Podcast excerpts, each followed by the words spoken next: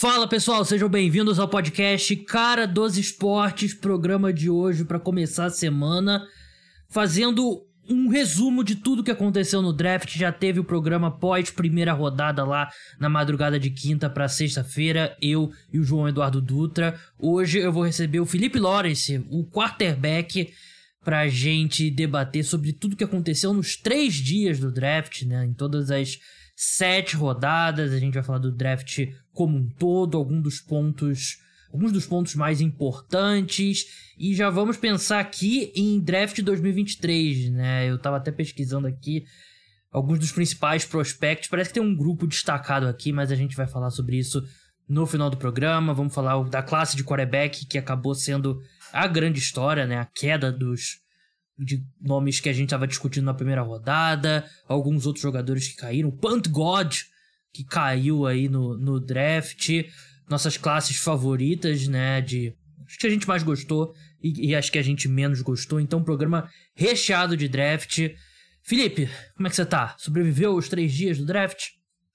E aí, Gabriel, sobrevivi. Foi um draft bem animado, né? um draft que que se diferiu bastante dos últimos anos. Agora que agora voltou ao normal o draft, né? Passou aquela, aquela situação toda da pandemia, o draft voltou realmente ao normal. Foi um draft bem legal, foi um evento muito bacana que a NFL montou em Las Vegas e animou bastante as torcidas, né? Tem bastante torcedor animado pelo Twitter que a gente vê com o que os times fizeram. Outros nem tanto, né? Alguns estão meio bolados com o que aconteceu, mas não vai discutir aqui. Verdade. Vamos entrar no programa. Lembrando, o podcast Cara dos Esportes é um oferecimento do programa de apoiadores. Se você curte o trabalho e quer ajudar a manter o programa no ar, quer ter acesso a programas exclusivos durante a semana, newsletter exclusiva, tem um plano a partir de 10 reais por mês, o link tá na descrição, você paga pelo PicPay, muito fácil, muito seguro. É, vamos começar aqui, eu preparei vários tópicos que eu mandei é, pro Felipe, pra nossa pauta aqui do programa de hoje. Normalmente a pauta é um pouquinho mais direta, normalmente é um tópico. Ah, Felipe, a gente vai falar sobre isso. Hoje tem um, dois, três, quatro, cinco, seis, sete, oito tópicos aqui pra gente debater, porque realmente foi um draft muito agitado. A gente já tocou é, um pouco nisso, Felipe. Mas realmente a sensação que eu tive é de um draft mais agitado do que de costume, porque é, a primeira rodada foi. O topo da primeira rodada, né? O top 10 foi sem muitas surpresas, né? Diria que sem nenhuma surpresa.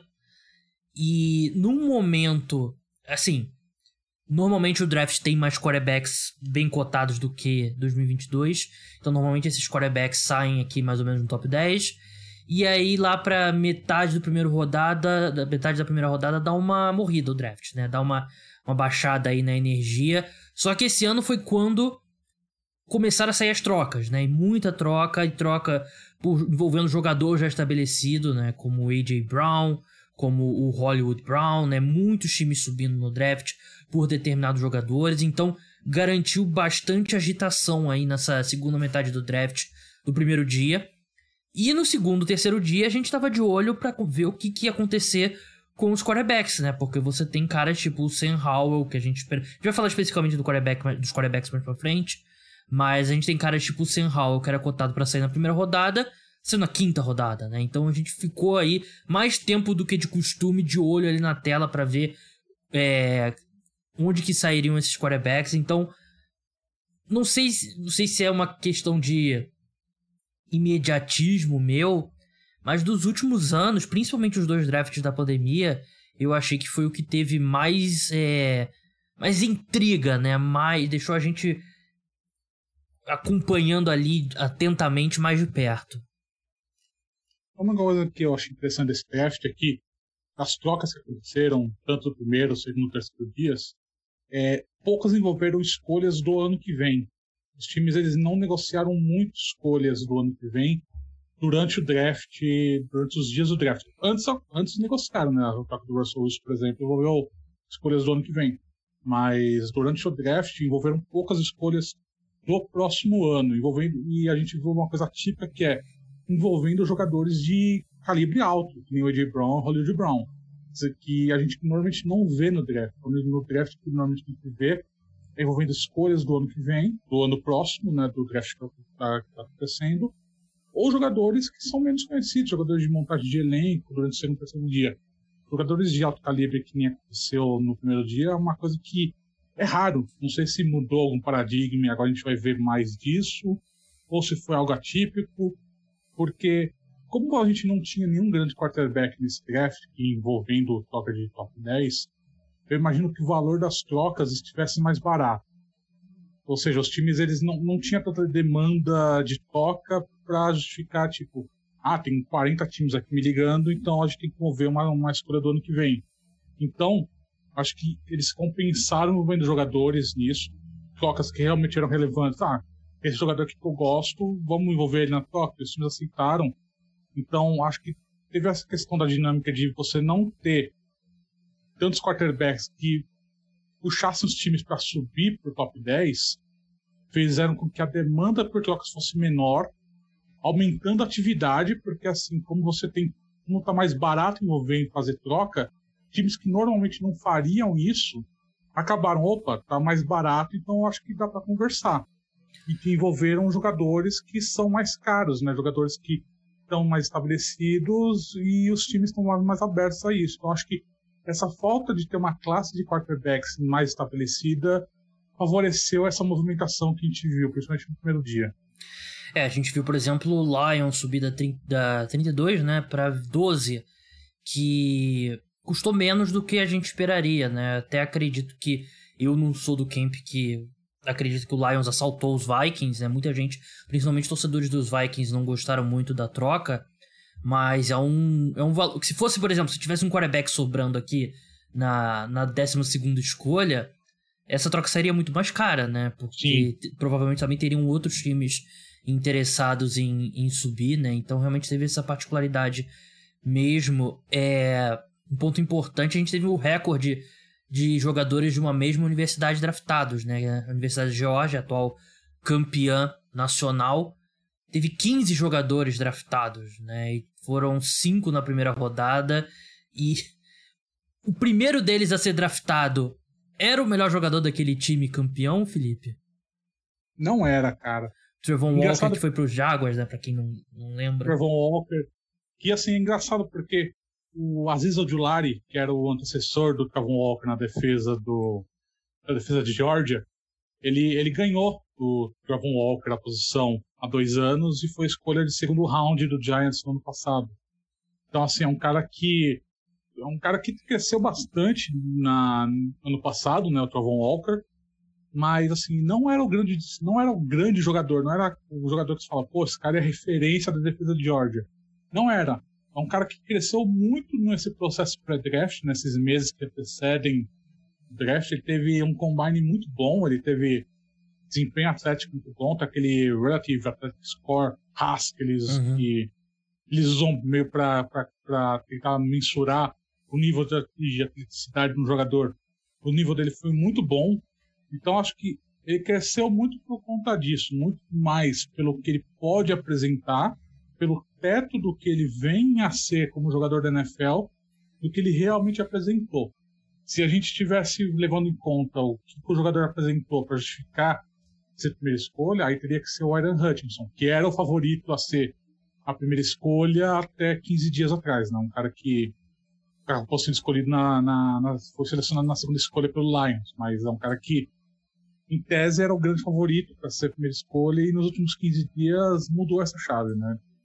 Alguma não... coisa mudou no Jaguars. A gente não sabe o que aconteceu no Jaguars, mas quando é, o foi demitido. A gente sabe, né? O, a gente sabe, né? O Trent Balk ganhou a disputa, né? Dentro, é. do, dentro da franquia, né? E não foi um bom draft para ter uma escolha top 3.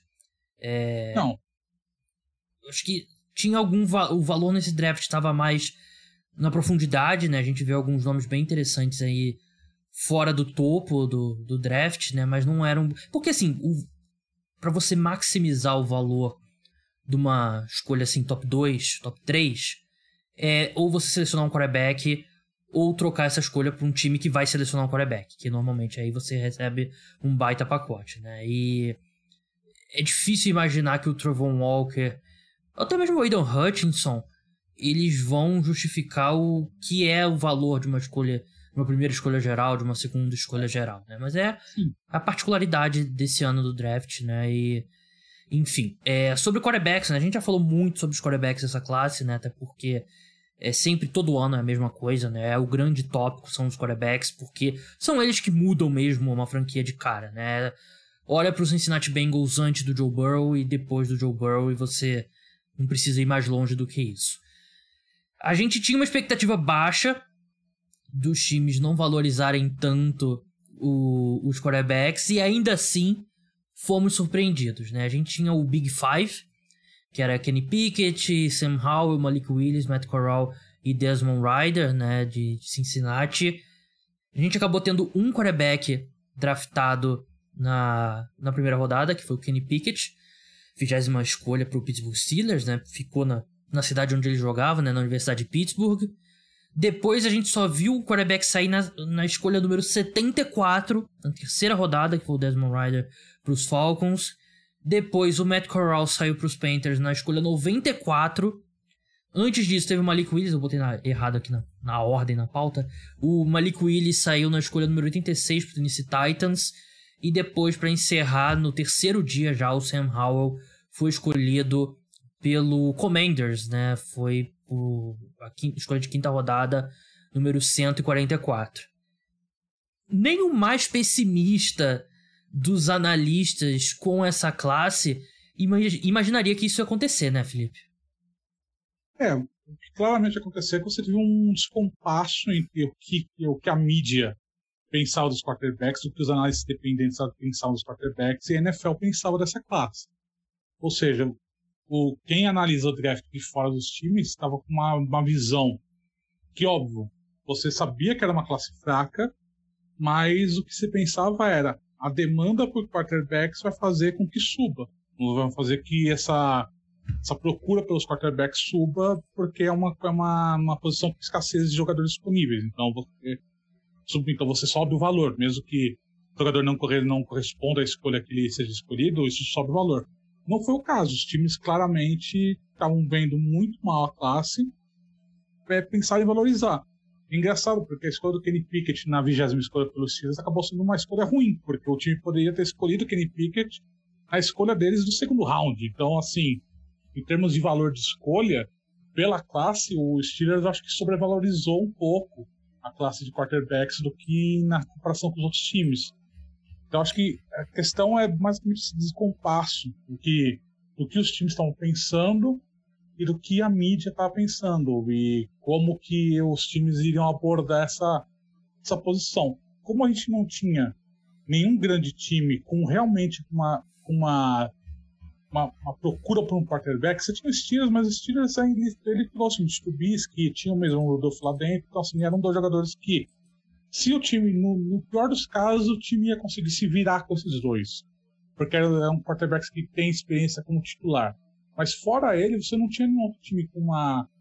precisando de um quarterback. Então acho que isso fez com que a NFL como um todo pensasse: pô, é uma classe ruim, vamos esperar um pouco para escolhê-los. Vamos ver o que acontece, vamos priorizar outras posições, outro, outras, outras, outros jogadores que, que atendem necessidades maiores e vamos ver o que acontece. Então, foi um descompasso. Acho que não, não tem muita porque a avaliação acho que é basicamente a mesma. Acho que teve só esse descompasso do estratégico do que fazer com os quarterbacks dessa classe.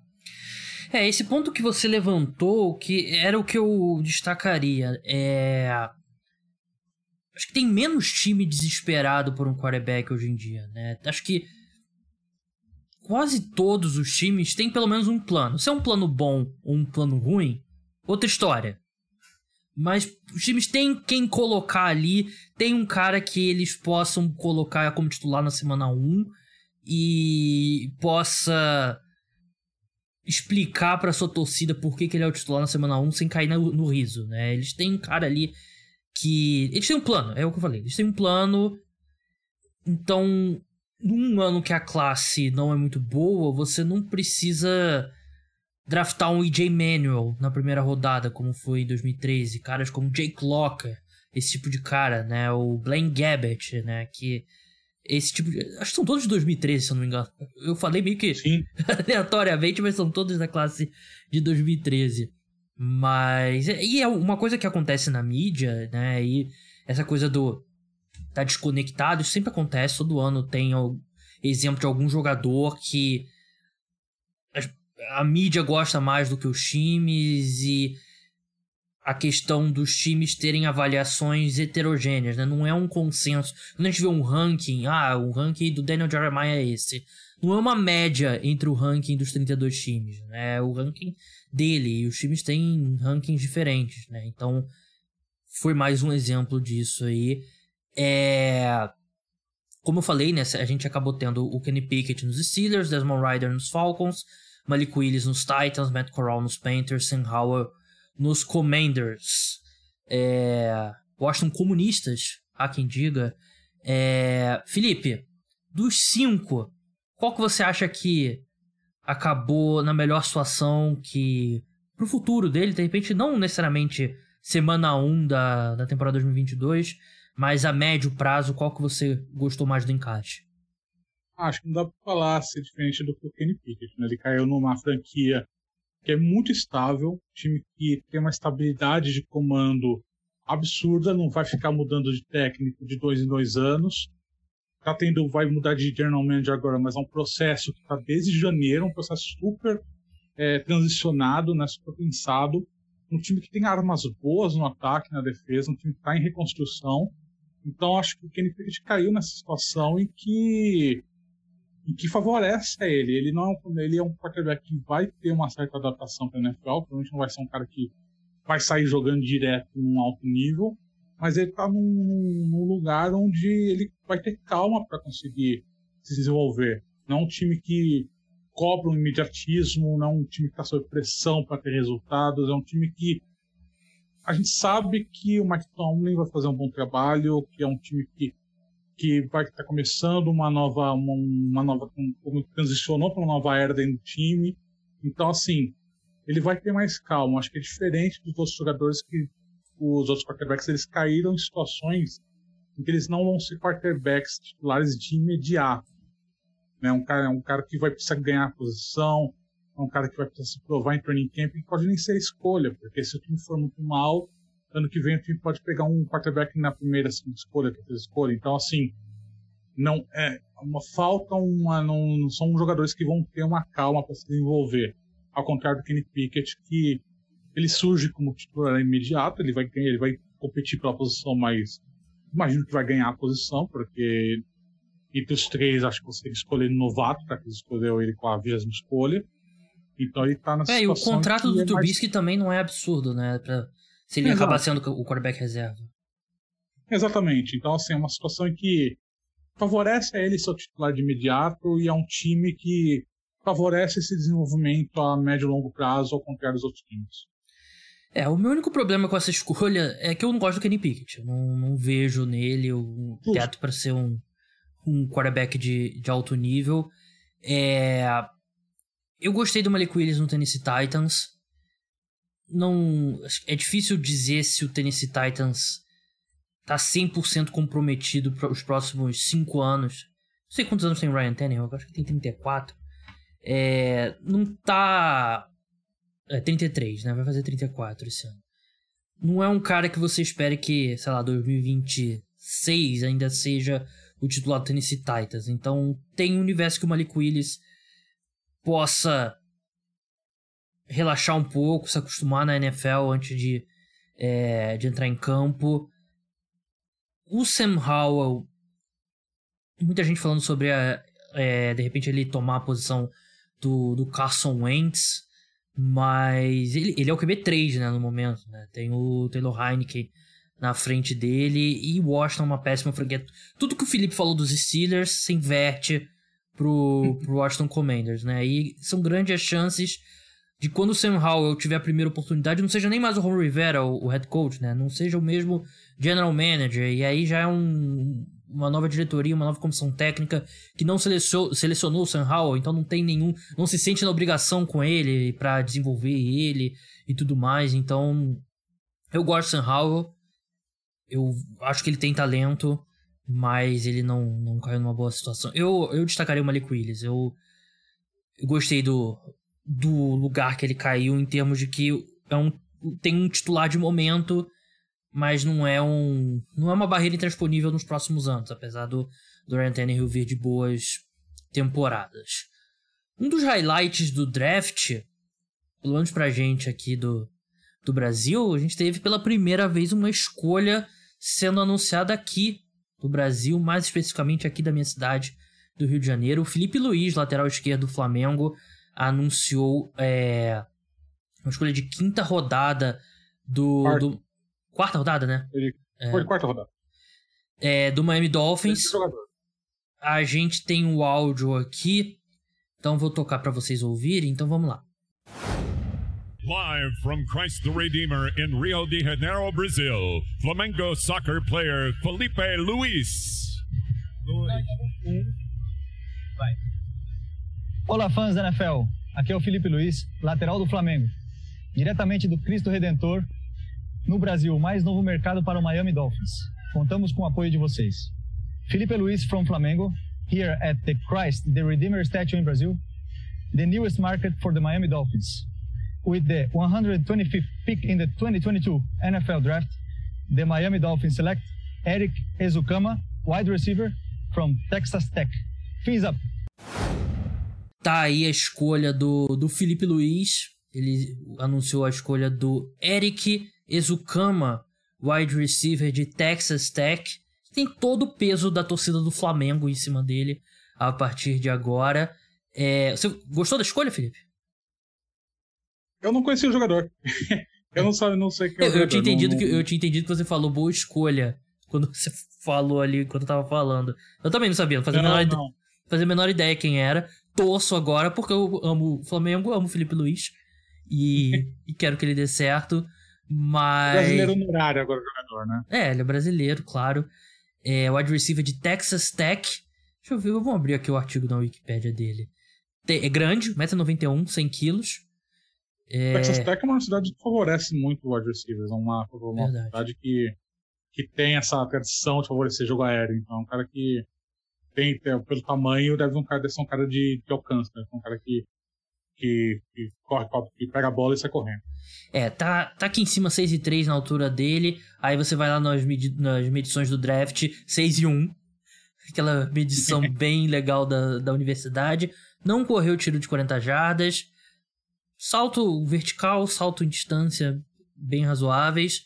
Teve 48 recepções para 705 jardas e 4 touchdowns no ano passado. Não importa, novo wide receiver 1 ao pro da NFL. Mas assim, por que que essa escolha aconteceu aqui no Brasil? Porque o Miami Dolphins, no programa de expansão da liga, os times poderiam fazer propostas ao a NFL para explorar com exclusividade determinados mercados e o Miami Dolphins é, conseguiu, entre aspas, meio que um tratado de Tordesilhas em 2022, eles tiveram direito ao Brasil.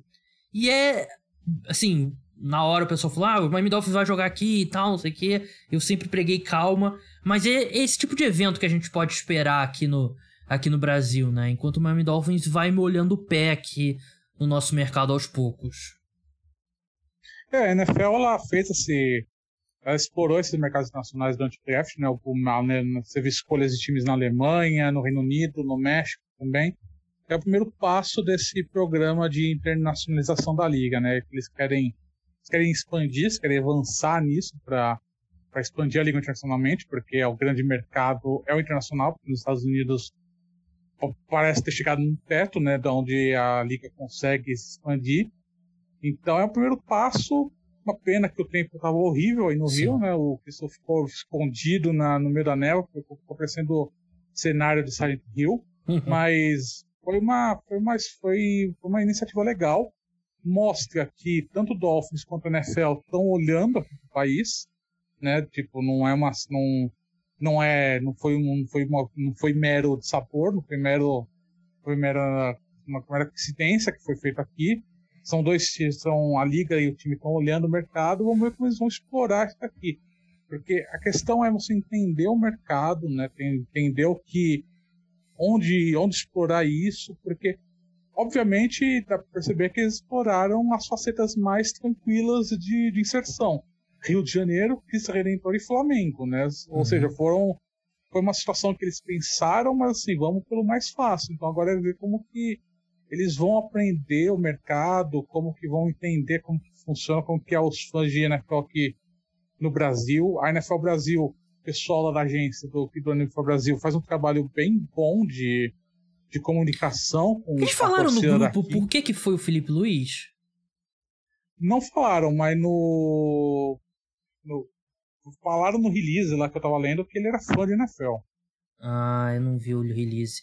É, é que eu fiquei pensando por que, que foi o Felipe Luiz, porque você pensa, o Ilharão é um, é um fã de NFL Talvez famoso. pelo fato de fazer inglês, é, não foi, sei, de falar inglês. Foi o que eu pensei super também. Bem, ele, é. ele falou super bem a, uhum. a escolha. É, então pode ser isso, não sei.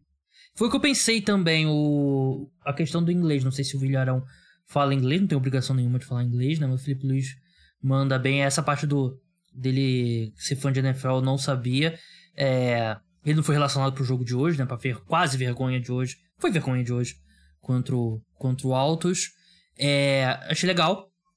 Eu esbocei pensar em ir ao, a esse evento, mas fiquei com preguiça de última hora. Não ia acrescentar muito pro podcast eu tá lá no evento, né? No, tirar foto aqui pra botar no, no podcast não, não, não ajudaria muito. É, e realmente o tempo tava horrível. E foi tipo. Pior dia, pior, pior tempo no Rio em 2022 foi justamente no sábado. Choveu, de, começou a chover. Sexta-feira de noite só parou no final do dia no sábado. O tempo tava horrível mesmo. Até um colega meu que mora lá nos Estados Unidos ele tava falando que parecia Resident Evil mesmo, né? Silent Hill, né? Como como o Felipe falou. Mas é, realmente é legal. Fico feliz, amo o Felipe Luiz. Pra mim, o segundo melhor lateral esquerdo da, história do Flamengo. É, e legal. Né? Rio de Janeiro, Flamengo. Cristo Redentor, não tem, tem muito o que dar errado. É, vamos seguir agora. Vamos falar de jogadores que caíram né, no, no draft. A gente fala muito de, de riches, né? Caras que saíram antes do que a gente espera. Mas tem vários jogadores que caíram, né? E um que até eu e o Felipe a gente tava conversando antes de entrar no ar foi o Nakobe Jean, linebacker do que acabou selecionado pelo Philadelphia Eagles na escolha 83, né, na terceira rodada. Parece ser uma questão física, né, Felipe? O, parece que ele tinha algumas lesões ali. E questão física também, o tamanho dele, ele não é dos maiores linebackers, muito pelo contrário.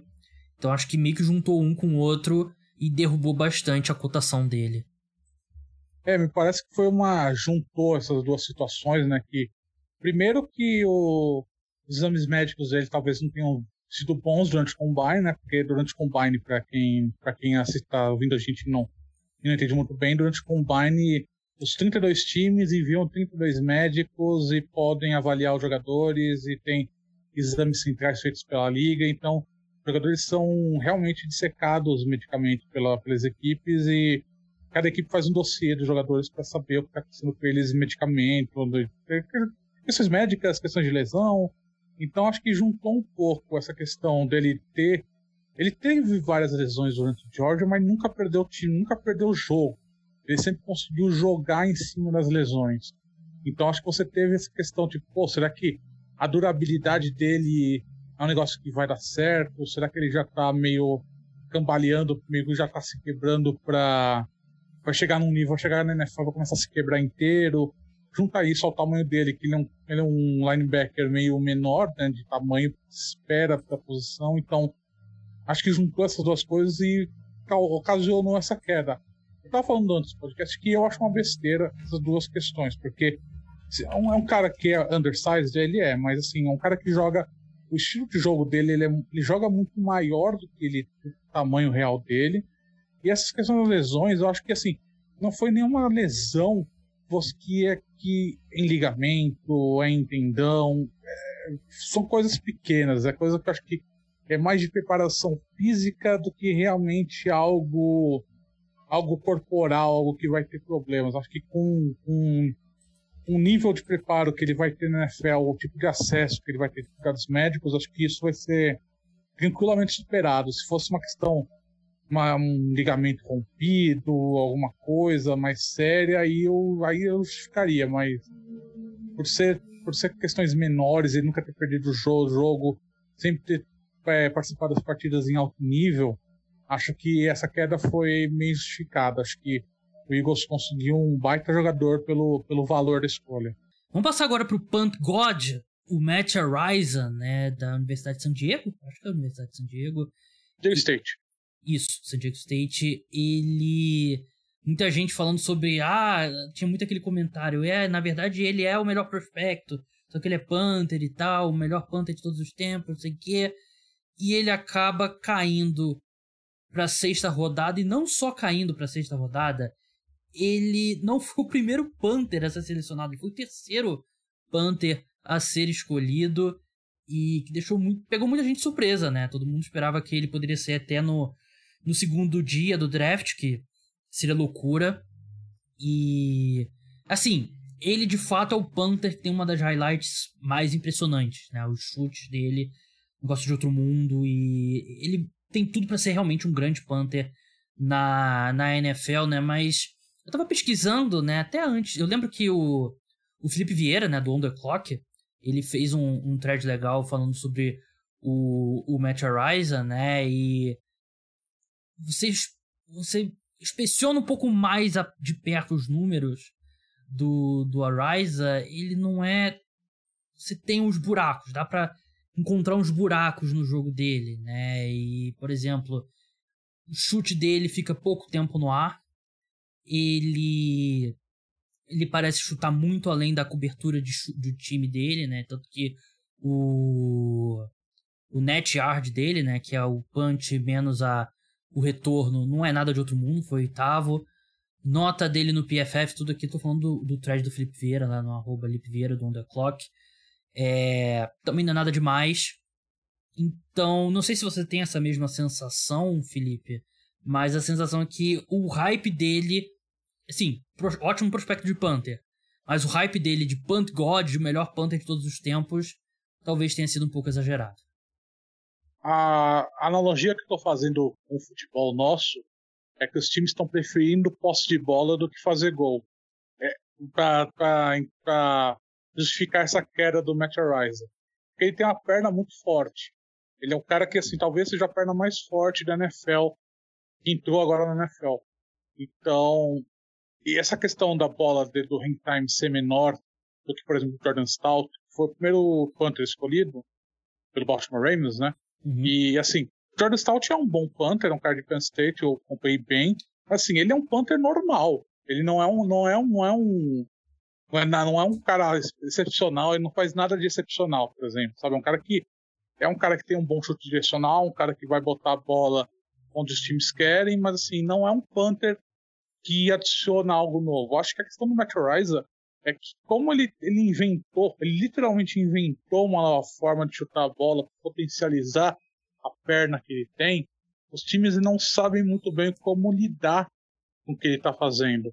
Então acho que essa questão, como a liga ainda é muito conservadora em special teams, uma liga que, que não que não, não, não consegue inovar muito nessa, nesse, nesse, nesse quesito, isso acabou prejudicando o Matt Ariza, mas ele caiu numa, numa situação lá no, no Buffalo Bills que eu acho que é muito interessante para ele, porque é uma cidade que tem ventos fortíssimos por conta da proximidade lá com, com os grandes lagos. Então, em dezembro, é um venta muito. Então, acho que a questão dele ter uma perna muito forte, isso vai acabar se tornando um, um adicional bem importante para o Bills, porque ele vai conseguir chutar a bola a distâncias maiores mesmo com o vento contra. Então acho que ele caiu numa situação muito boa no fim das contas, apesar de ter sido o terceiro Panther escolhido.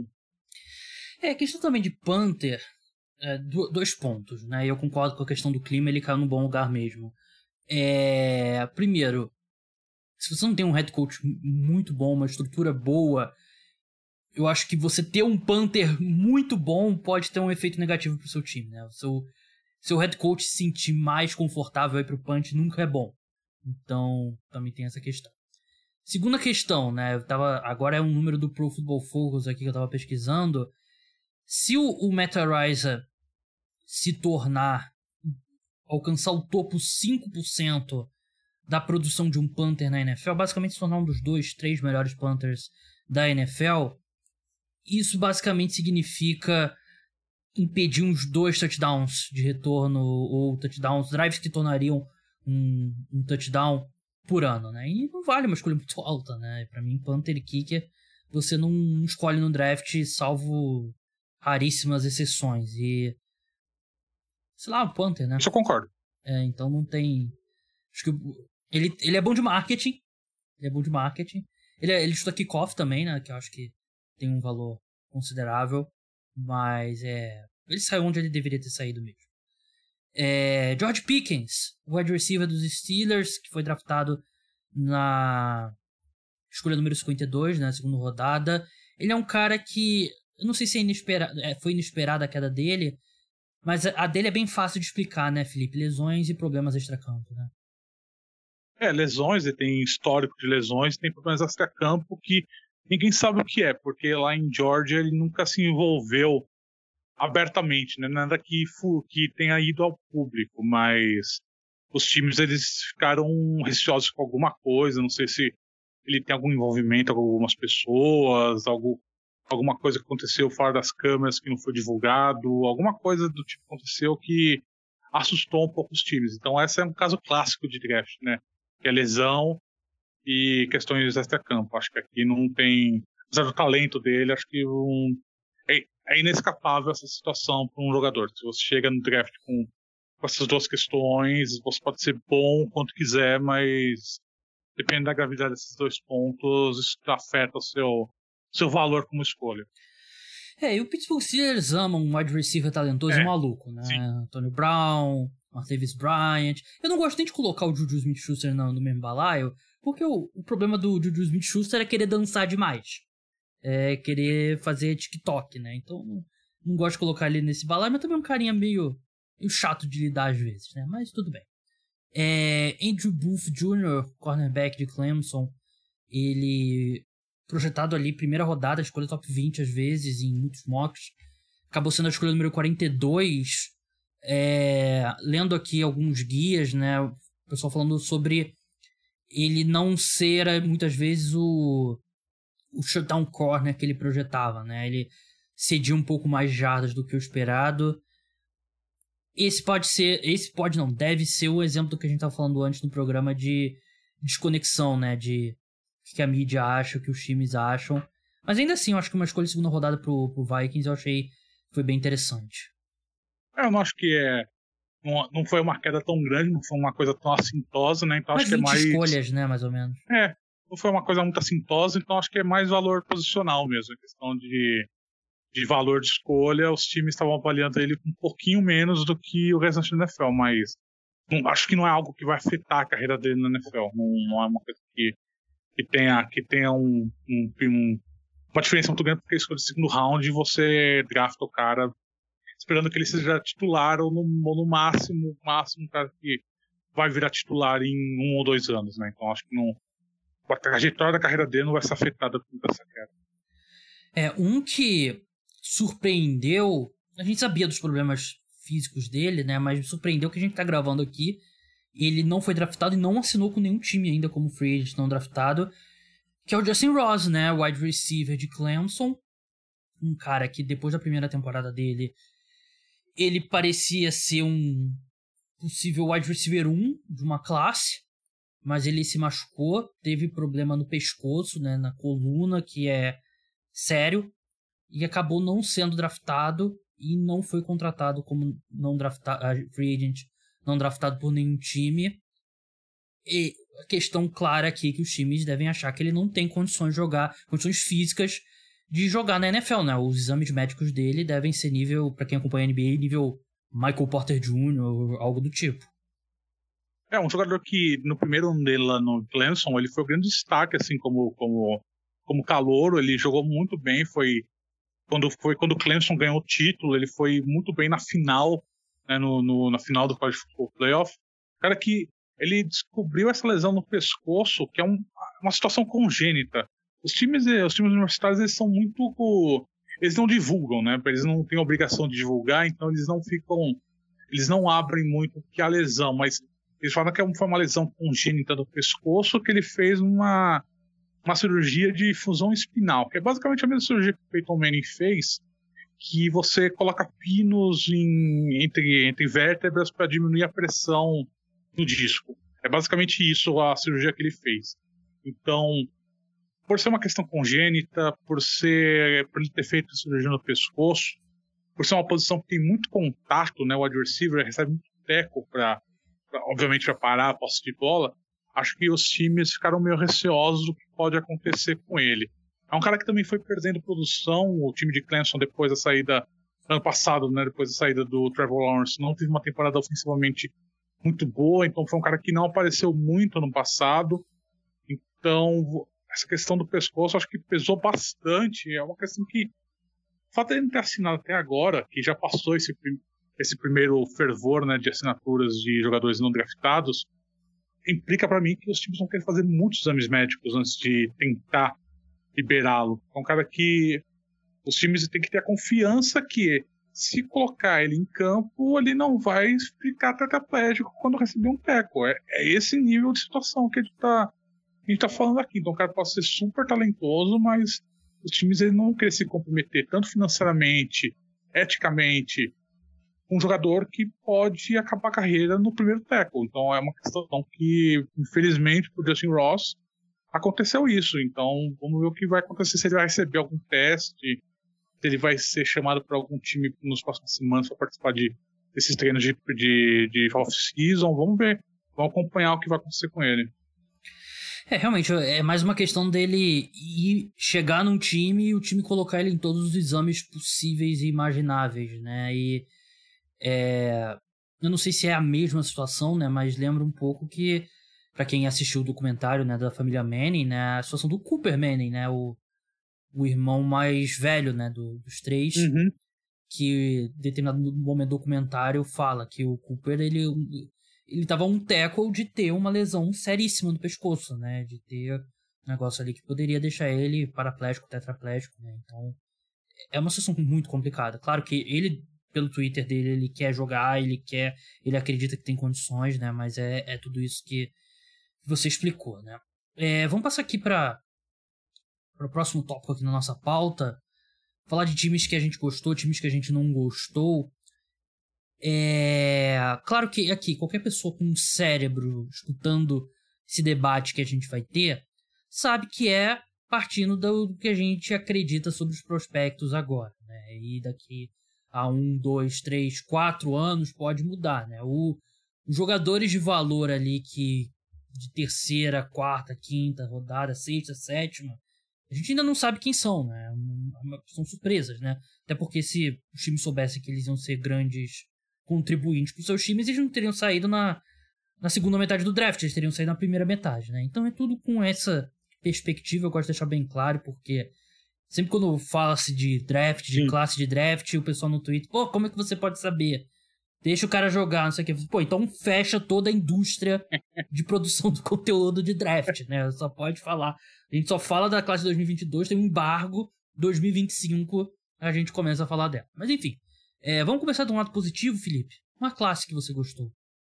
Eu vou, assim, tem várias óbvias, né, que fizeram uhum. drafts muito bons. Vou pegar uma não óbvia para começar, eu vou falar do Houston Texans.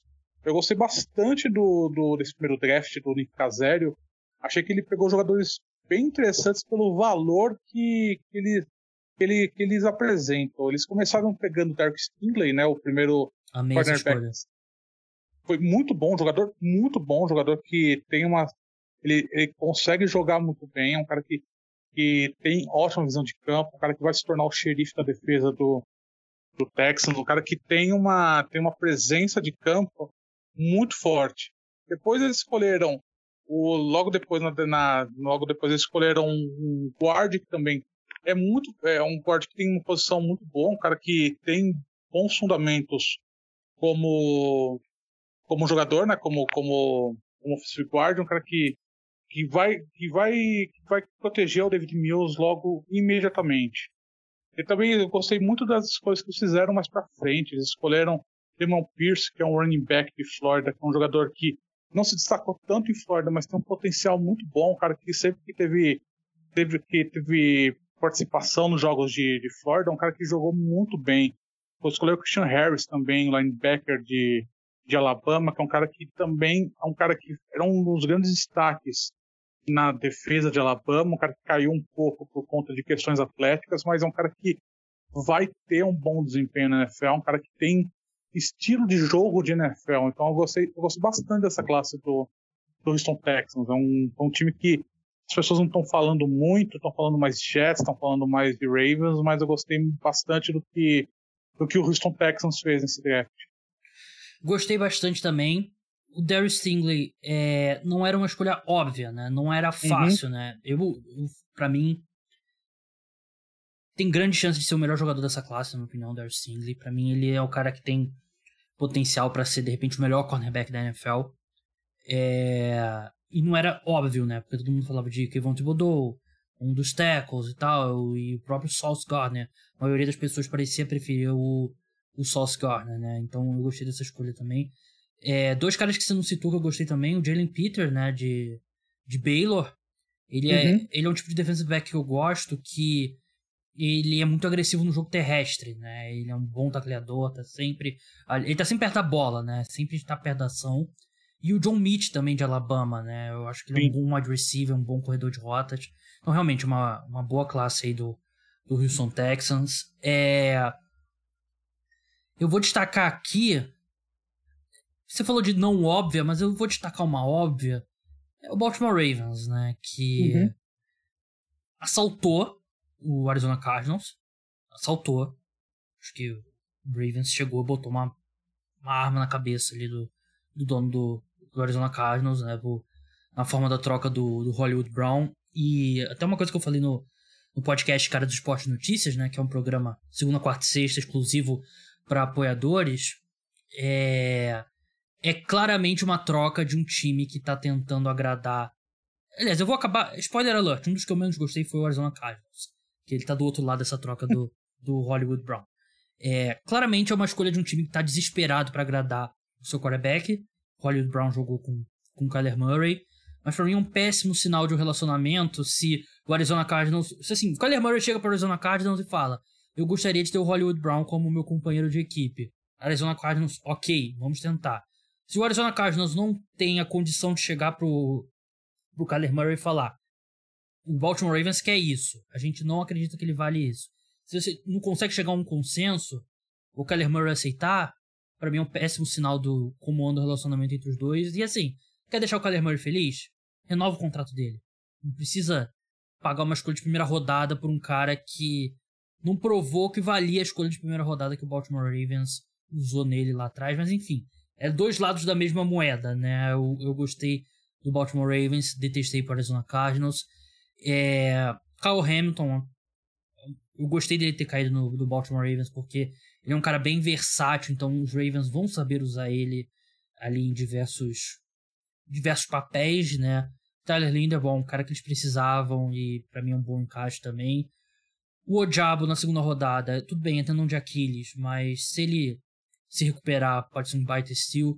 Go gosto do Travis Jones também, para mim um defensor excepcional contra o terrestre. É, você tem um cara desse na, sétima, na terceira rodada, é bem legal. E o Daniel Fae, Falele, né, o tackle australiano de, da Universidade de Minnesota, né? Ele é um cara que ele entra na NFL e é automaticamente o jogador mais pesado da NFL, né? Eu tuitei sobre o peso dele aqui é, ontem, é, no sábado. Ele tem, se eu não me engano, 176 quilos. Ele entra na NFL como, como jogador mais pesado. E o detalhe é que quando ele chegou no college football, ele era mais pesado. Ele tinha 193 quilos, isso com 2 metros e 6 de altura. Tem uma vibe meio Orlando Brown, né? Do Orlando Brown também gigantesco, ser muito mais refinado tecnicamente. Mas o, o Baltimore Ravens, para mim, é um, é um time que eles acertam no processo, fazer trocas, maximizar o número de escolhas, assaltar, assaltar um time burro como o Arizona Cardinals time burro no momento. Né? Os Cardinals não têm feito bons drafts, como falei no, em alguns programas atrás, né? Um dos times que menos, a, menos acrescentou War pelas escolhas nos últimos quatro anos. E draftou caras que a gente consegue ver claramente como eles podem ser bons contribuintes para a equipe. Então, para mim, um draft A ou A mais aí pro Baltimore Ravens. Sim, é um draft que. É um time que tem histórico, né? Um time que, desde quando o Ozzy Nilsson era o general manager, que agora é o Eric De Costa, desde quando era o Ozzy Nilsson, é um time que entende como funciona o draft, é um time que sabe como manejar as escolhas, sabe o valor de escolha, sabe esperar na sua posição, pegar jogadores que, que vão cair no seu colo, que são jogadores que vão contribuir imediatamente. É um, é um time que tem todo um processo de, de, de fazer draft muito fechadinho. Um time que, que ano após ano consegue fazer, consegue colher boas passes de jogadores, né? Então, assim, é, é, um time que realmente, mais um ano, que fez uma classe muito boa. A escolha do Kyle Hamilton, quando, quando eu vi que eles escolheram, eu disse, meu, não é possível que, assim, sempre jogadores bons caem no colo do Baltimore Ravens. E, assim, jogadores defensivos bons. É um cara que vai ser imediatamente uma das referências da, da secundária do Ravens. Um cara que vai contribuir imediatamente, um cara que tem um, ótimos instintos, um cara que exerce liderança em campo, é um jogador completo, é um safety completo e que deixaram cair time que o time que tem esse histórico de, de, de, montar boas defesas. Verdade, né? E agora que eles vão. É, o Baltimore Ravens é um time que usa muito. Tem muitos defensive backs em campo, né? E. Hum. Acho que ter contratado Marcus Williams do, do Orleans Saints não torna a seleção do Kyle Hamilton é, redundante. Então, tem tudo para ser um ótimo encaixe. Um time que você não gostou, Felipe? Um time que eu não gostei, que eu sempre critico aqui de draft, é o New England Patriots. Mais um draft que é inexplicável que o time está fazendo, que o time não sabe. Eu não sei o que acontece. Eu, o Belichick, ele claramente não se importa com o valor de escolha. Ele escolhe o jogador que ele quer, quando ele quer, onde ele quer isso acaba tornando uma classe de jogadores esquizofrênica, porque você acaba pegando jogadores que poderiam estar muito à frente do que da escolha onde ele realmente é selecionado, você acaba perdendo valor, você acaba perdendo, você acaba destruindo o valor do, do, do, do, do que você está fazendo no draft e selecionando jogadores que a chance de não dar certo na NFL é muito maior do que jogadores que corresponderiam ao valor da escolha onde ele está. Então é, é, um time que, de novo, fez, uma, fez um draft inexplicável. Dois running backs, escolheu o Strange na primeira, na primeira, no primeiro round, jogador que provavelmente estaria disponível no terceiro. Então, assim, é um, é um time bizarro, é um time bizarro e a torcida a torcida começa a ficar meio. Tá começando a ficar meio chateada com isso, porque o time agora precisa precisa recompor a, o elenco, né? O que está em transição precisa dar, precisa, você precisa dar um apoio para o Mac Jones e não aconteceu. Foi uma classe de draft completamente esquizofrênica na minha, na minha avaliação. Sei lá, às vezes eu fico com a sensação que por muitos anos o Bill Belichick partiu do princípio: eu tenho o melhor quarterback da NFL, eu preciso de caras inteligentes que vão estar no lugar certo na hora certa. E agora você não tem mais o melhor quarterback da NFL, longe disso.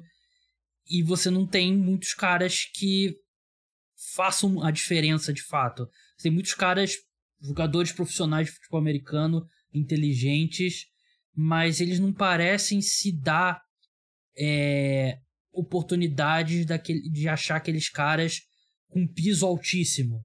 Talvez o teto é bem. O piso altíssimo, não, o teto altíssimo. Talvez o piso seja mais baixo, talvez possa dar errado, mas.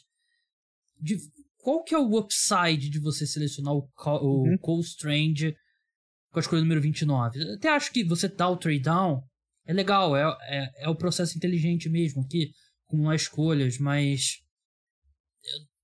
Qual cara aqui que você vê que. Claro que a gente pode ser sempre surpreendido, né? Mas é difícil você olhar aqui nas últimas classes dos Patriots um cara que você pensa assim, pô, esse cara aqui tem potencial para ser um dos melhores jogadores da posição dele, né? Então é, é um pouco complicado o, o, retrospecto do recente do Bill Belichick. E acho que o Bill Belichick também é um exemplo de um negócio que eu bato muito aqui na tecla. É, se você pega uma, um tempo grande o suficiente, uma amostra grande o suficiente, o desempenho por escolha em termos de acerto no draft não é tão diferente assim de um time pro outro. Né? Tem um pouquinho uhum. a mais, um pouquinho a menos, mas não é muito diferente. Se você pega um período curto, você pode achar uns exemplos extremos. Mas você pega 20 anos, que é o tempo que o Bill Belichick está comandando os Patriots, a diferença não é tão grande. A diferença com o Bill Belichick é exatamente essa. Ele fez a melhor escolha da história do draft. Ele escolheu o melhor quarterback de todos os tempos na sexta rodada. Tirando isso, ele é um general manager draftando normal. Sim. É, exatamente isso. Um cara que não, não é sorte, né? Porque eles escolheram o Tom Brady e fizeram a avaliação do Tom Brady, etc. Mas, assim, é um cara que, que ninguém, ninguém imaginaria que primeiro aconteceria aconteceu na carreira do Tom Brady e o desenvolvimento que ele teve, né? Mas é um time que historicamente não escolhe bem no draft, tem algumas escolhas boas. Ano passado a classe foi boa, eu achei que foi boa a classe do, do Patriots ano passado, depois de vários anos bem ruins, mas esse ano voltou a cair nos mesmos nos mesmos problemas que aconteceram nos últimos anos, que deixaram o time nesse nesse mar de falta de talento, de jogadores comuns, jogadores que, que não que não elevam o valor da equipe como um todo, e você acaba começando a depender de contratações, né? E aí você cai nesse, nesse problema de depender de jogador que já tá começando a entrar numa idade mais velha, começa jogador com contratos mais, mais avantajados e que impedem a transformação da equipe, né? Impedem essa e nesse momento de transição você necessita de jogadores de contrato barato, você necessita de jogadores que estejam no primeiro contrato e consigam contribuir imediatamente, porque senão você fica amarrado financeiramente, você vai perder esse, esse espaço de tempo do Mac Jones de contrato de calouro você, você não vai conseguir evoluir isso, fazer uma contratação pontual que seja realmente grande. Então, assim, é uma situação que, que acaba prejudicando Peito. A gente vai ver prejudicar o Peito nos próximos anos, quando ele precisar renovar o contrato do, do Mac Jones. Aí que. Esse que é o problema, não é o problema da escolha agora. O problema da escolha é o que ele vai render para justificar essa escolha e para dar uma ajuda financeira para no futuro. Então, o fato dele ser general manager e técnico acho que acaba criando um problema na, na estrutura de comando do Patriots. Vamos ver o que vai acontecer. É, um time que eu não gostei foi o Chicago Bears. É... O time não tinha escolha de primeira rodada pela troca do Justin Fields, né? Eu e o Felipe, como torcedores dos Giants, Sim. agradecemos. É... é um time que só foi draftar um jogador de ataque na escolha 71. E é um receiver que vai ter 25 anos ruim velho. Eu não sabia que era ruim, Exato. mas sabia que era velho. Vai ter 25 anos quando começar a temporada. Nunca é um bom sinal, porque uma coisa que acho que tem que ser ressaltada na NFL, a gente tá falando tudo de adulto. No college football, você tem muitas vezes cara de 18 anos sendo marcado por um cara de. É, jogando contra um cara de 22 anos. Um cara de 23 anos. Um cara, no caso do Velozone, de 24 anos. Então, quando você coloca um cara de 24 anos marcado por um cara de 18, 19, 20 anos, tem uma diferença grande física, né? Um homem, a maioria das vezes, um homem de 24 anos para um cara de 20 anos, 19 anos, 18 anos, na maioria das vezes é uma diferença física grande. Então, se ele não tem um bom desempenho nesse cenário, esquece, né? Mas é, é um time que não fez o suficiente para você sair desse draft, ó, os Bears fizeram o melhor que eles podiam, sem uma escolha de primeira rodada, para montar um bom time ao redor do Justin Fields. O Justin Fields tem uma situação tenebrosa ao redor dele, né? E tudo bem, é um time que está reconstruindo e tal, mas eu... o objetivo A, B e C dessa equipe devia ser o Justin Fields. E não importa se for a pior defesa da NFL em 2022, você tem que investir no ataque. Eles não investiram no free agency bem o suficiente, também não tinha muito dinheiro. Eu gostei da escolha do, do Kyle Gordon. Acho que é um bom cornerback. Mas é outro draft que não, não me inspira nenhuma confiança. confiança. Eles brincaram demais de troca, né? Um cara que é um time que fez muito trade down. time, não sei se. Não sei qual Seis é. escolhas de sexta rodada e sétima rodada. Então, é um time que fez muito trade down, um time que. que não sei se o Ryan Post, que é o primeiro ano dele como, como general manager, não sei se é a filosofia dele vai ser essa, se ele se empolgou com as trocas, mas assim, o time que fez muito trade down, você acaba diluindo o valor das escolhas, né? Porque assim, você vem de seis escolhas de, de sexto sétimo round, tipo, tipo, não vale a pena, cara. Porque assim, é, você vai você selecionou 200 jogadores para um ter alguma, algum, algum um prospecto futuro, alguma coisa que vai, vai virar algo além de jogador de press squad, tipo, não, não, não, não vale muito a pena. Tem uma, chega uma certa hora que tanto trade down assim não vale muito a pena. E o Bears um dos poucos times que tocaram escolhas do ano que vem nessa, nessas, nessas operações que fizeram no, no draft. Então, assim, acho que não, não, foi, não foi legal. Tanto os movimentos que eles fizeram de trade down e os jogadores que eles foram escolhendo.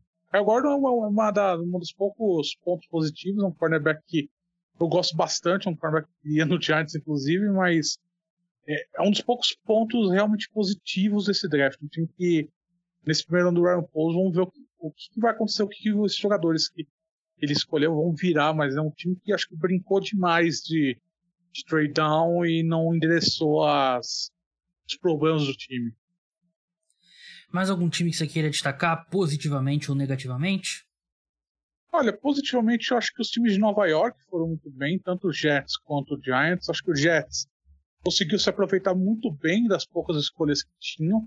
É um time que já vinha com poucas escolhas e acabou é, indo muito bem, né? Tipo, você escolheu, você escolheu, acho que assim, as grandes escolhas para o Jameson Williams, é um jogador que eu gosto muito, um cara que eu gosto bastante no, no New York Jets, um recebedor que precisava, porque o Jets não tinha um wide receiver que fosse referência.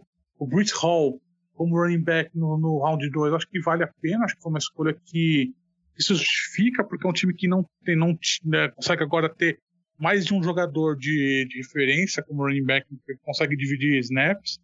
No Giants, acho que a movimentação do Joe Shane no primeiro round foi brilhante, foi um negócio que escolheu o Kevin Thibodeau para deixar escolher um offensive tackle na sétima escolha, acho que foi um movimento muito bom. O resto dos rounds do Giants foram jogadores que são mais basilares, né? Não são jogadores que somos conhecidos, mas foi mais no atacado, que... né, da segunda rodada. Exato. Baixo. Exato, são jogadores que, pelo que o time falou depois, o time mostrou, calma que a gente tem um plano aqui, vamos ver se vai dar certo esse plano. Mas assim, é um time, são jogadores que, que não chamam tanto, tanto atenção agora, mas podem vir a contribuir. Então acho que fica mais em aberto, mas acho que assim, pelo geral, os dois times de Nova York que vêm de anos muito ruins, né? A cidade vem de um, uma maré muito ruim de futebol americano há muito tempo. Acho que finalmente consegue ter um respiro, alguma coisa que alguma coisa para se animar para setembro. Acho que é, foi, foram duas classes que se destacaram positivamente para mim futebol americano, basquete, beisebol, uma fase não muito boa de Nova York. Eu não gostei dos Jets terem subido pelo Bruce Hall. Gostei porque eles trocaram com os Giants, deram uma escolha de quinta rodada de graça para os Giants. Mas... Foi, acho que foi barato, acho que foi barato. Não, não, tipo, não, não, não afetou tanto, sim. É, mas é contra a minha religião. É... Para destacar aqui o positivo Kansas City Chiefs.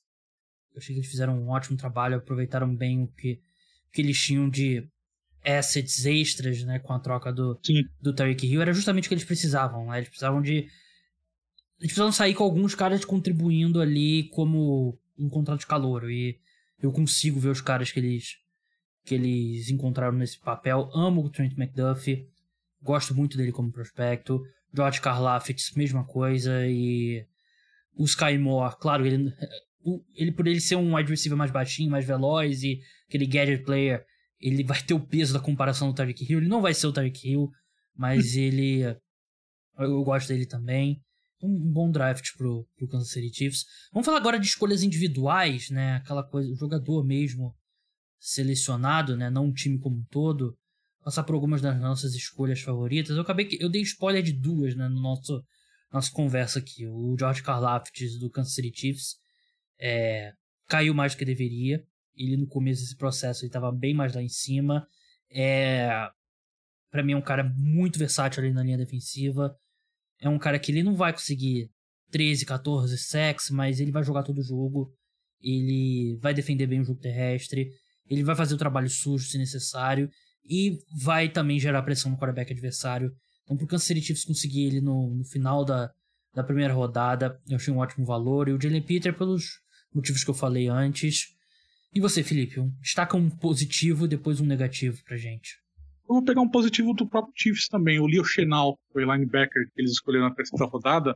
É um linebacker que eu gosto muito, um cara que veio de Wisconsin, ele tem um tamanho muito bom, ele tem uma presença de campo bem, bem legal, um cara que assim, vai, vai trazer bastante pro, pro Chiefs na, naquele miolo da defesa do Chiefs, que era um, era um ponto de atenção né, nessa última temporada. Um cara que acho que adiciona bastante, tanto de liderança quanto presença de campo.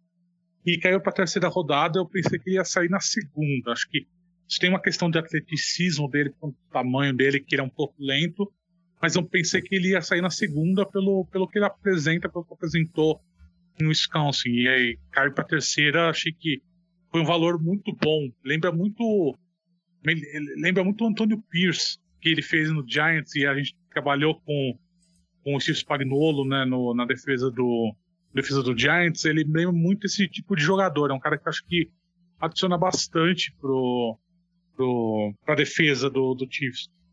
O negativo, eu vou, reiterar o Willis Jones que, que pelo pelo pelo Bears, que foi uma escolha horrível. foi um jogador velho, um jogador lento, e, e assim, não adiciona nada, ele não resolve os problemas do, do, do Justin Fields naquele ataque do, do Bears. Então é um jogador que é inexplicável a escolha, um time que precisava de reforços muito melhores e pegou um jogador velho, lento e que não que não ajuda, é um bom retornador, cara. Ele vai ser um bom retornador, mas só. Não é um cara que vai que vai vai apresentar em campo o que se espera de um time com quarterback novo, precisa de, de recebedor de referência. Ele não vai trazer isso. É um time que entrou e saiu do draft sem conseguir endereçar essa posição. É uma que eu não gostei. Kenneth Walker, running back, selecionado pelo Seattle Seahawks. Assim, de vez em quando, uhum. assim, o Oasis quer tocar uma música nova, mas tem que tocar os hits às vezes, né? Tem que tocar o Wonderwall, né? E eu tenho que tocar meus hits aqui no, no podcast, né? Os Seahawks selecionaram. Eles têm. O, tem os seus running backs, tem o Chris Carson, tem o Penny. O Chris Carson tá no elenco ainda? Agora eu tô em dúvida se o Chris Carson tá no elenco. Acho que tá. Permanece, né? Sim. É... E eles selecionam um na segunda rodada. Seahawks que tem todos os buracos do mundo no elenco. Esse, o Kenneth Walker parece um ótimo running back. Nada contra o Kenneth Walker.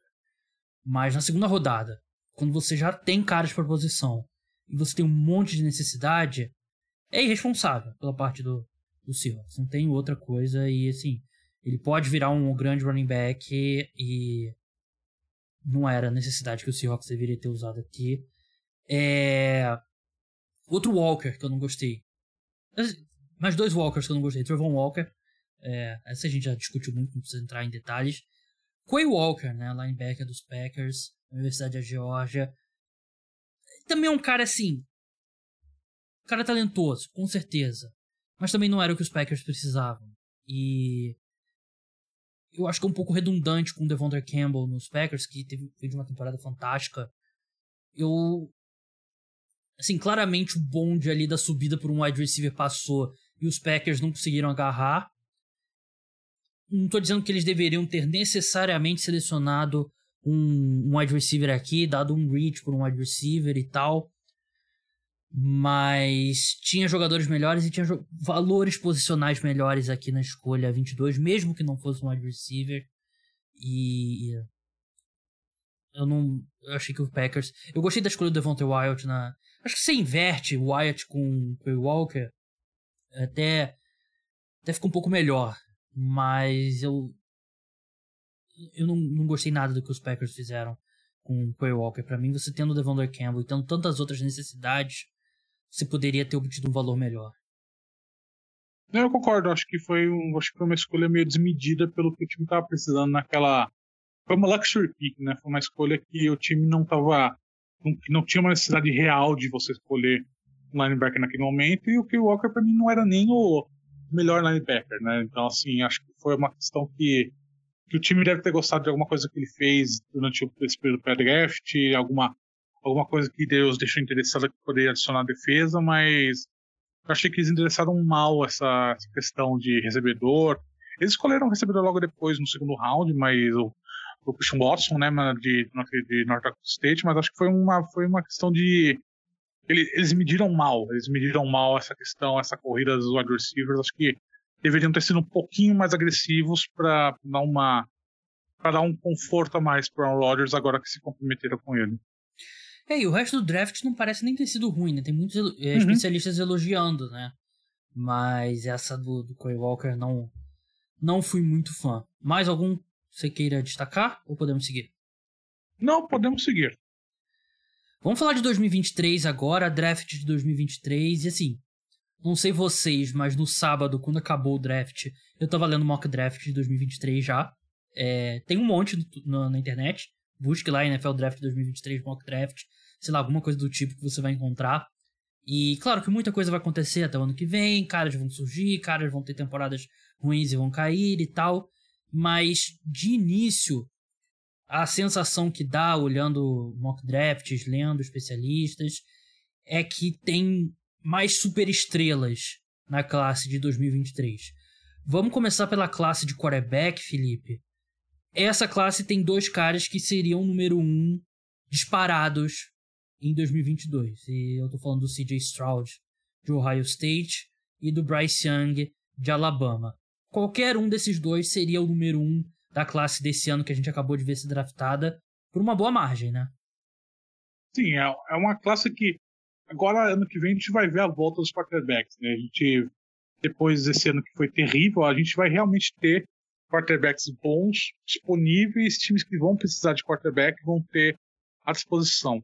Você tem o Bryce Young de Alabama, o CJ Stroud de Ohio State, que acho que acho que dificilmente vão sair dessa posição de 1 e 2, 2 e 1 da, durante, durante esse ano todo, a não ser que surja alguma, algum fenômeno nesse ano na NCAA, que sempre, sempre acontece, né? Alguma coisa assim, um jogador que tá fora do radar e tem uma temporada muito absurda e acaba se colocando nessa conversa, mas a princípio esses dois vão se vão se vão solidificar, né, como como um e dois.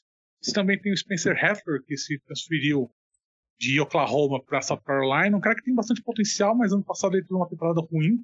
Ele perdeu a titularidade com o Caleb Williams e acabou saindo da faculdade, né?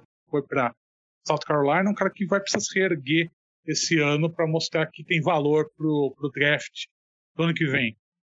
Flórida também tem um quarterback interessante, o Anthony Richardson, um cara que é bem alto, um cara que tem um braço muito forte, um cara que eu acho que tá, tá, nesse. Tá, tá meio ainda escondido. É um cara que, dependendo de como rolar a temporada de Florida esse ano, acho que é um cara que pode, pode se colocar nessa conversa de primeiro round. Acho que são os quatro nomes dessa classe de quarterback que, que, que eu destacaria pro ano que vem. É, voltando rapidinho ao CJ Stroud e ao Bryce Young, né? E a maioria dos mock drafts que eu vi era nessa ordem. CJ Stroud 1, o Bryce Young 2. Acho que uma questão de tamanho do CJ Stroud, né? Ele, é, parece, ele é mais Sim. alto que o, que o Bryce Sim, Young. Ele é bem mais alto. É. E mas os dois parecem ser avançados em questões assim de leitura, a parte mental do jogo, né? Não é o caso ali de dois caras, sei lá, aquele perfil de jogador que tem as ferramentas, precisa se desenvolver mentalmente. Os dois parecem ter ótimos braços, boa precisão, boa leitura, então vai ser um, um draft bem interessante. Acho nesse... que o Bryce Young, o Bryce Young ele pode, pode se destacar bastante, porque ele tá no esquema ofensivo lá, o coordenador ofensivo dele é o Bill O'Brien, que é, que é ex-técnico da NFL, um cara que ele vai para vai pro draft do ano que vem já totalmente inserido na terminologia num esquema ofensivo de NFL. Então é um cara que, assim, em termos de transição de, de college para profissional, que vai ter muito pouco ruído, é um cara que está preparado para isso. O CJ Stroud é um pouco menos, porque o Ryan Day é um cara que ele ainda usa esquemas ofensivos lá em Ohio State que são mais são menos desenvolvidos, eles são esquemas ofensivos mais simples do que você tem em, do que na NFL. Mas isso, isso não é, isso não, para mim não afeta muito o Stroud, né? Mas é um, é um ponto a se, a se pesar na hora de avaliar os dois ano que vem. É, até, antes do Justin Fields existia também um meio que um preconceito com o quarterback de Ohio uhum. State, uhum. né? Sim. É, até porque não tem muitos de sucesso, né, na, na NFL, né? Acho que a projeção não era tão boa assim, mas esse dá para dizer que ele projeta até como um prospecto melhor que o Justin Fields, né? Eu acho que sim, acho que o CJ Stroud ele, ele pode, esse ano ele é um dos favoritos para ganhar o Heisman Trophy, né, o, o troféu lá, o prêmio de melhor jogador universitário. Para mim, acho que é um cara que pode sair de lá sendo o melhor prospect quarterback da história de, de Ohio State. Para mim, antes era o Dwayne Haskins, uhum. que saiu em 2019, que, que ele saiu, ele não se deu bem, né? Aconteceu toda a situação dele lá em Washington, mas o Justin Fields eu achei que era bom, mas achei que, assim, em termos de prospect saindo do college, para mim o Dwayne Haskins ainda era um pouco melhor. Acho que o CJ Stroud ele já superou o Justin Fields, acho que está a caminho de superar o Dwayne Haskins como prospect universitário. É, e falando em não quarterbacks, é... o melhor não quarterback nesse momento, né, e pelo que eu tenho lido e escutado, parece difícil de mudar até lá o melhor não quarterback deve ser mesmo o Will Anderson Jr., né? Ed rusher de, de Alabama. Outro cara que provavelmente teria sido o número um dessa classe se tivesse entrado nesse draft. A questão é, e claro que a gente ainda vai acompanhar muito dele no, no próximo ano, né? Mas será que ele pode ser um, um edge rusher, um prospecto no nível, sei lá, Chase Young, Joey Bosa, Nick Bosa, Miles Garrett, esse tipo de cara que saiu ali no topo do draft, na primeira escolha, ou na segunda, terceira, quarta?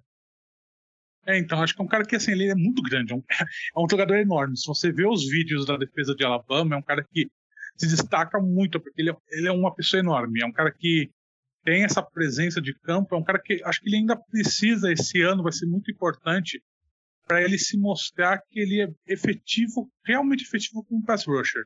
Porque a defesa de Alabama, ela, ela é uma defesa meio estranha. Ela é uma defesa que não valoriza tanto o edge rusher. Então ele meio que fica escondido no, no, esquema, no esquema defensivo.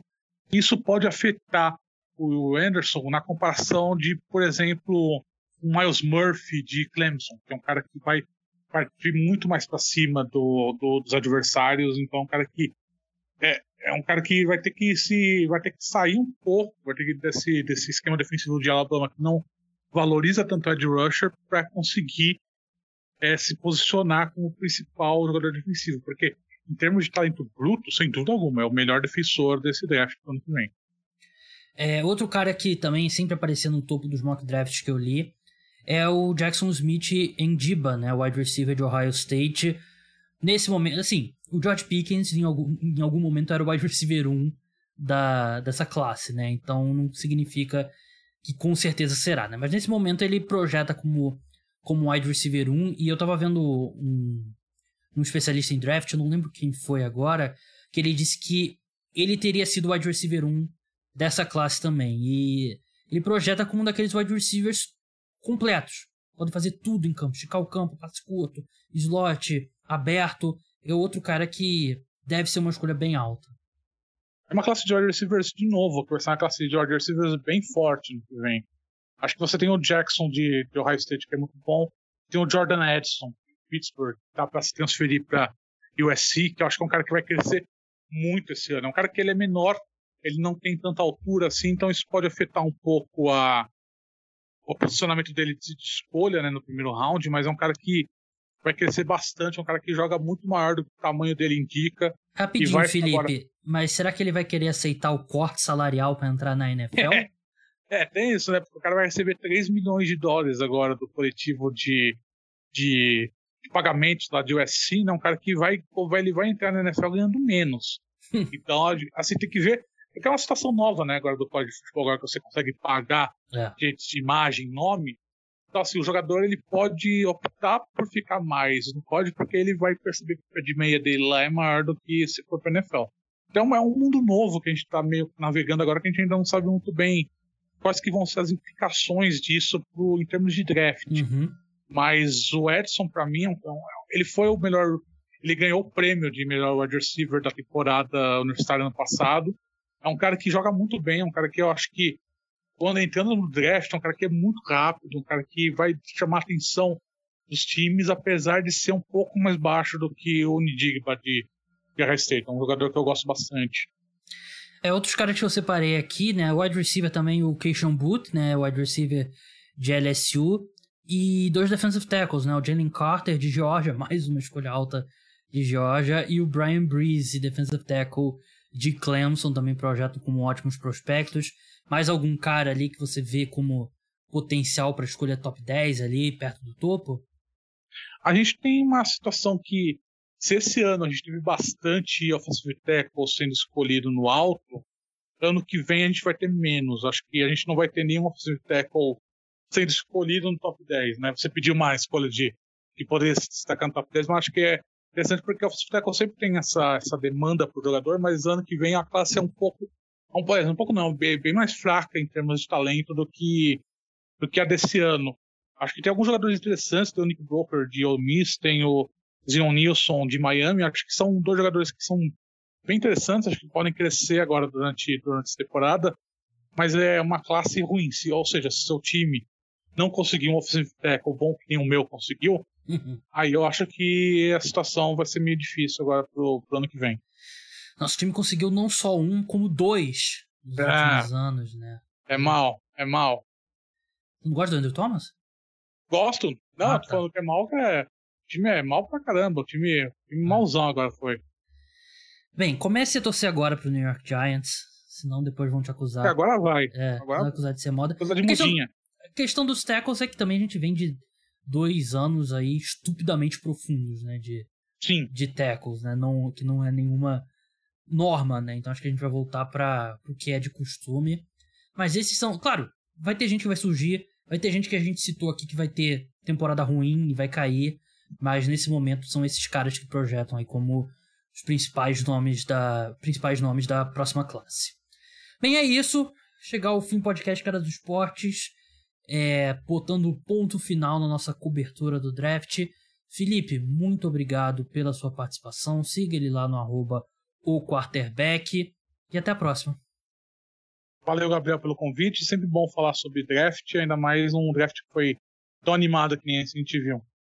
É, e um draft que a gente não entra aqui em depressão com o que o nosso time fez, é, né? Não é, exatamente. pô, Eric Flowers, Eli Apple, né? O time fez um bom draft. Mas é isso, Exato. pessoal. Podcast Cara dos Esportes chega ao fim. O programa volta aí no meio da semana com um programa exclusivo para apoiadores. No final da semana ali, um sobre playoffs da NBA. Não teve na semana passada sobre NBA por conta do draft, mas volta a cobertura aí na podcast de quinta-feira. Então, até lá. Tchau.